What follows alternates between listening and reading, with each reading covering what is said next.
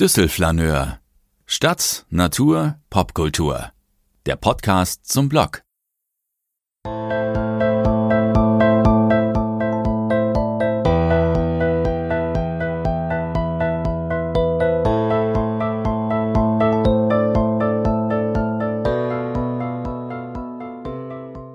Eine Melsondorf-Jugend ohne Steakhouse.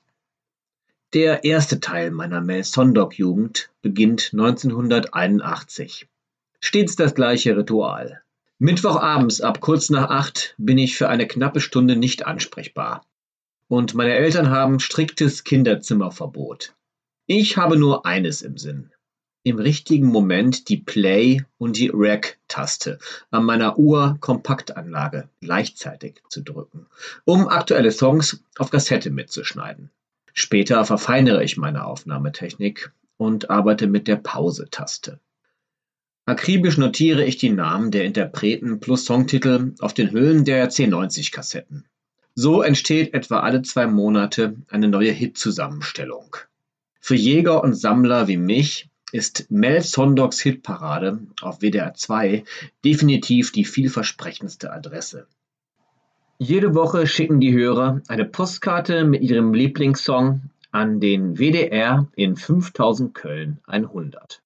Zehn Auserwählte gewinnen eine Langspielplatte nach Wahl und einige werden sogar live zu Mel in die Sendung durchgestellt. Die Telefontipper müssen dann sagen, ob die von Mel präsentierten Single-Neuvorstellungen ein Hit oder eine Niete werden. Hit bedeutet, dass es der Song in die Super 12 der Hörerhitparade schafft. Mel Sondog-Fans wie ich wissen, dass bei den Plätzen 12 bis 6 mitschneidemäßig nichts zu holen ist. Die Titel werden nur angespielt. Erst bei den Plätzen 5 bis 1 wird es spannend, denn die sind in kompletter Länge zu hören. Vor dem Höhepunkt jeder Sendung, dem Hit Nummer 1, spult Mel noch einmal seine super aktuellen Super 12 im Schnelldurchlauf ab. Wäre ich eine Band oder ein neuer Sänger, so würde ich mir wünschen, dass Mel einen meiner Songs als Neuvorstellung präsentiert. Wenn man das schafft und dann auch noch in Mels Hitparade einsteigt, ist man schon fast berühmt. Zumindest in Deutschland. Und das, obwohl die Sendung auf UKW nur in Nordrhein-Westfalen und Umgebung zu hören ist. Mel Sondogs Hitparade fegt Teenager so zuverlässig von der Straße, wie Wetten das die gesamte Familie vor den Fernseher lockt. Mel, der Mann mit dem amerikanischen Akzent, spielt als erster die kommenden Chartbreaker, manchmal sogar als Europa- oder gar Weltpremiere.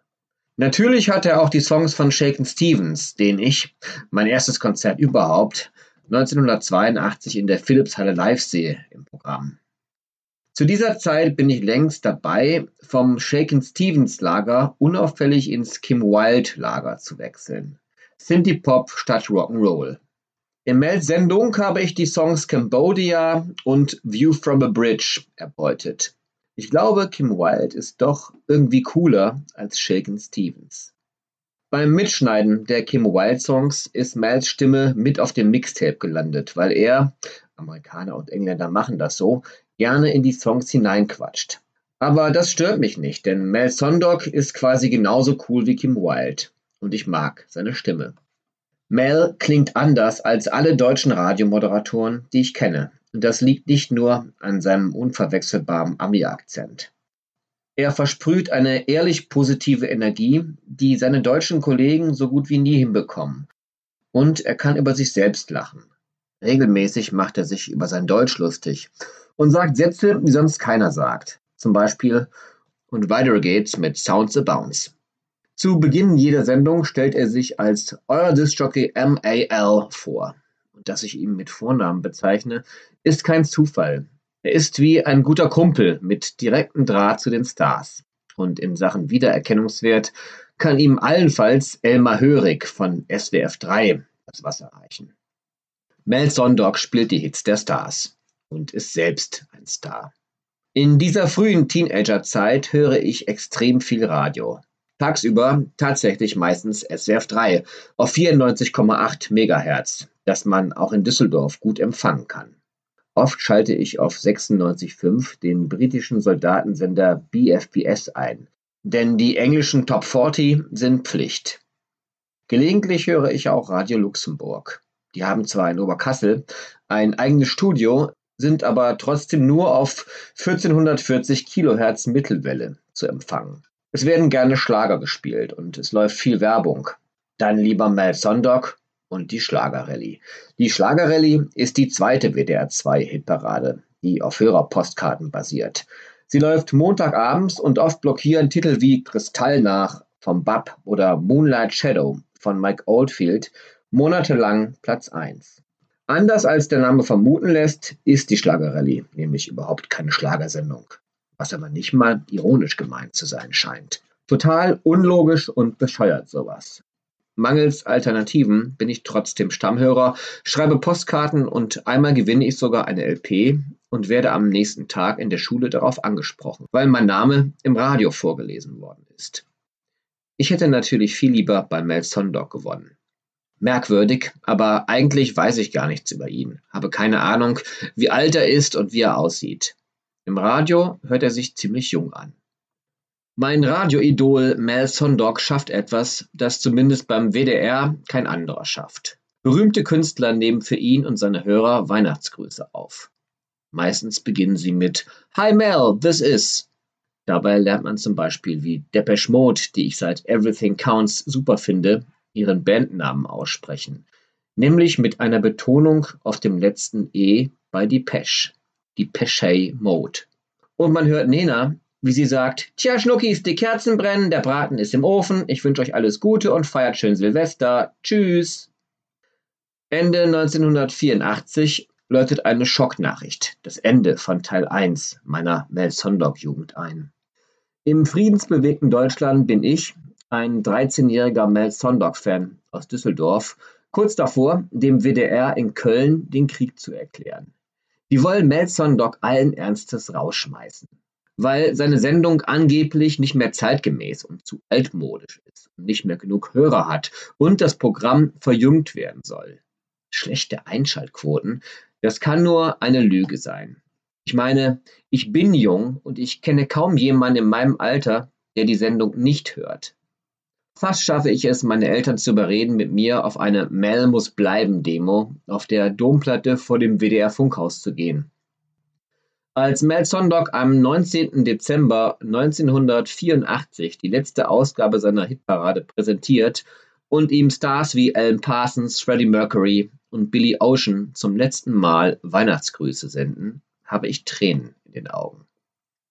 Mel erzählt live auf WDR 2, dass WDR 2 ihn abgesetzt hat und dass er nicht freiwillig geht. Nebenbei erfahre ich, dass er viel älter ist, als ich dachte. 50 Jahre. Um 20.58 Uhr spielt Mel zum letzten Mal den Hit Nummer 1 seiner superaktuellen Super 12, Wild Boys von Duran Duran. Aber hat kaum noch Zeit für den Song, weil er vorher so viel geredet hat.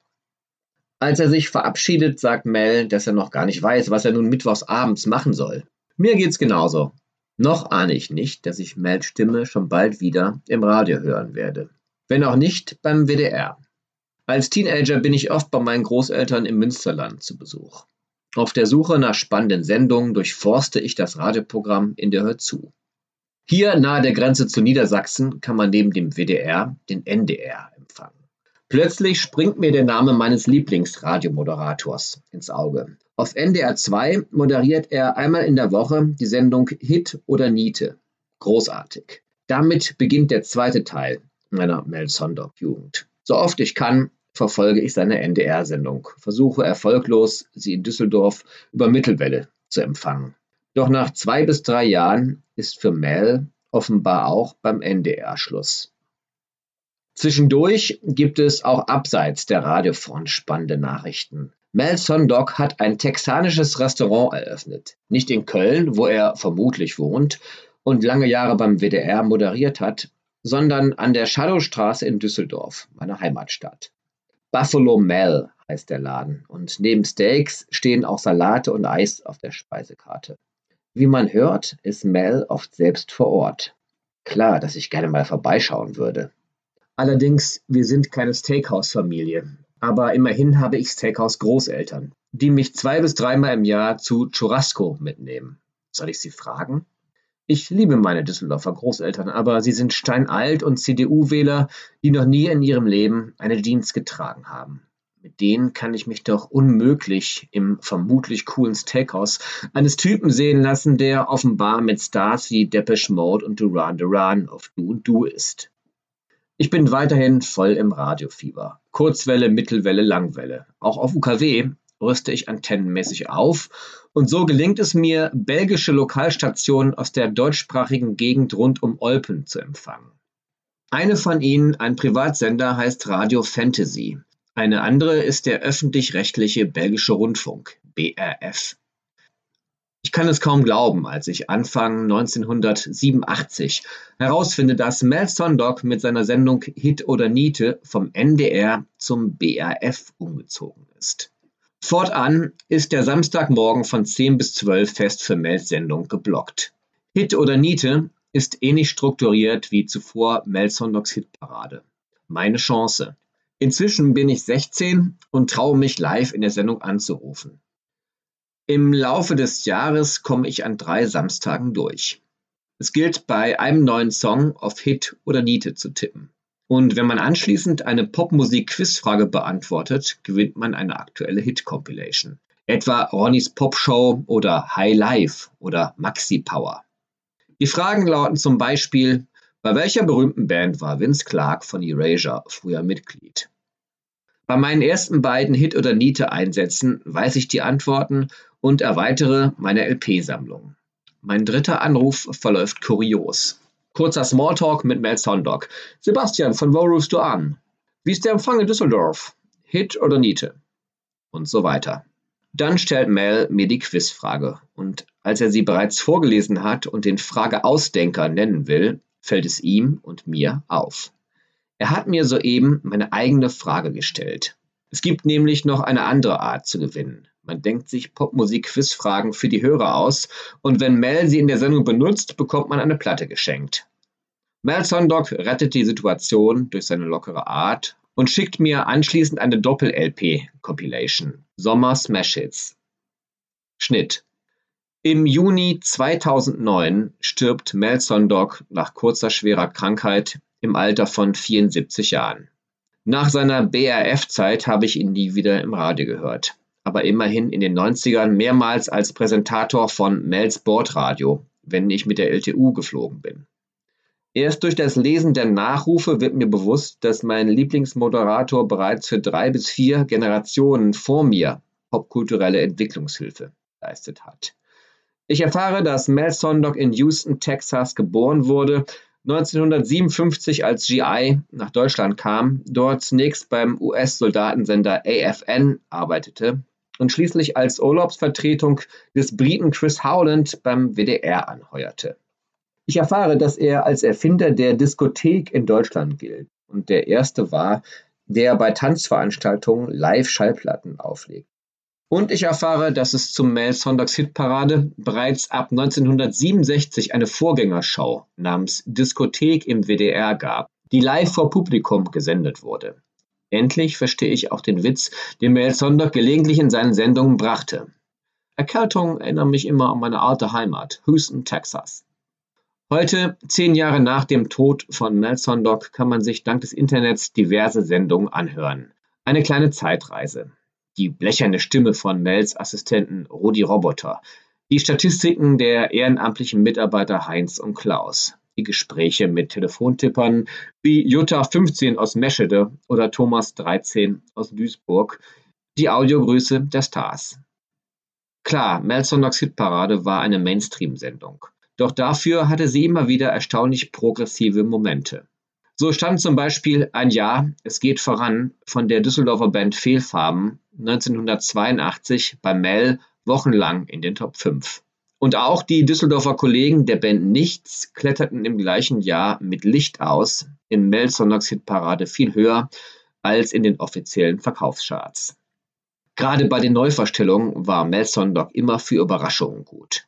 Einmal spielte er eine Solo-Single von Michael Rother, der in den 70ern Mitglied bei den Krautrock-Ikonen von Neu und Harmonia gewesen war und von dem ich als 80er Jahre Kassettenkind noch nie etwas gehört hatte. Doch weil der Musikkenner Mel voller Respekt von ihm sprach, blieb mir der Name in Erinnerung. Als schrägste aller Neuverstellungen erinnere ich einen Song mit dem Refrain Ja, ist ja alles super gut, ne? Bei dem Dieter Thomas Heck vermutlich einen Herzinfarkt bekommen hätte. Dank YouTube weiß ich nun, der Titel heißt, welch Überraschung, super gut, ne? Und stammt von Arno Steffen. Ach ja, sein Steakhouse Buffalo Mel an der Shadowstraße musste Mel Sondock nach kurzer Zeit wieder aufgeben. Es lief nicht so gut wie erhofft. Und auch wenn er als Gastronom gescheitert ist, als Radiomoderator ist Mel Sondock eine Legende. Seine Sendungen waren Oasen in der tristen Radiowüste des Eduard Zimmermann Deutschlands. Malcolm Ronald Mel Sondock, der jüdische Amerikaner und einflussreichste deutsche Radiomoderator aller Zeiten, hat die Bundesrepublik ein Stück lockerer und lässiger gemacht. Begraben ist er in den USA, seiner ersten Heimat. Auf seinem Grabstein in Florida ist eine Referenz an seine zweite Heimat zu lesen. Voice to Generations of European Music Fans.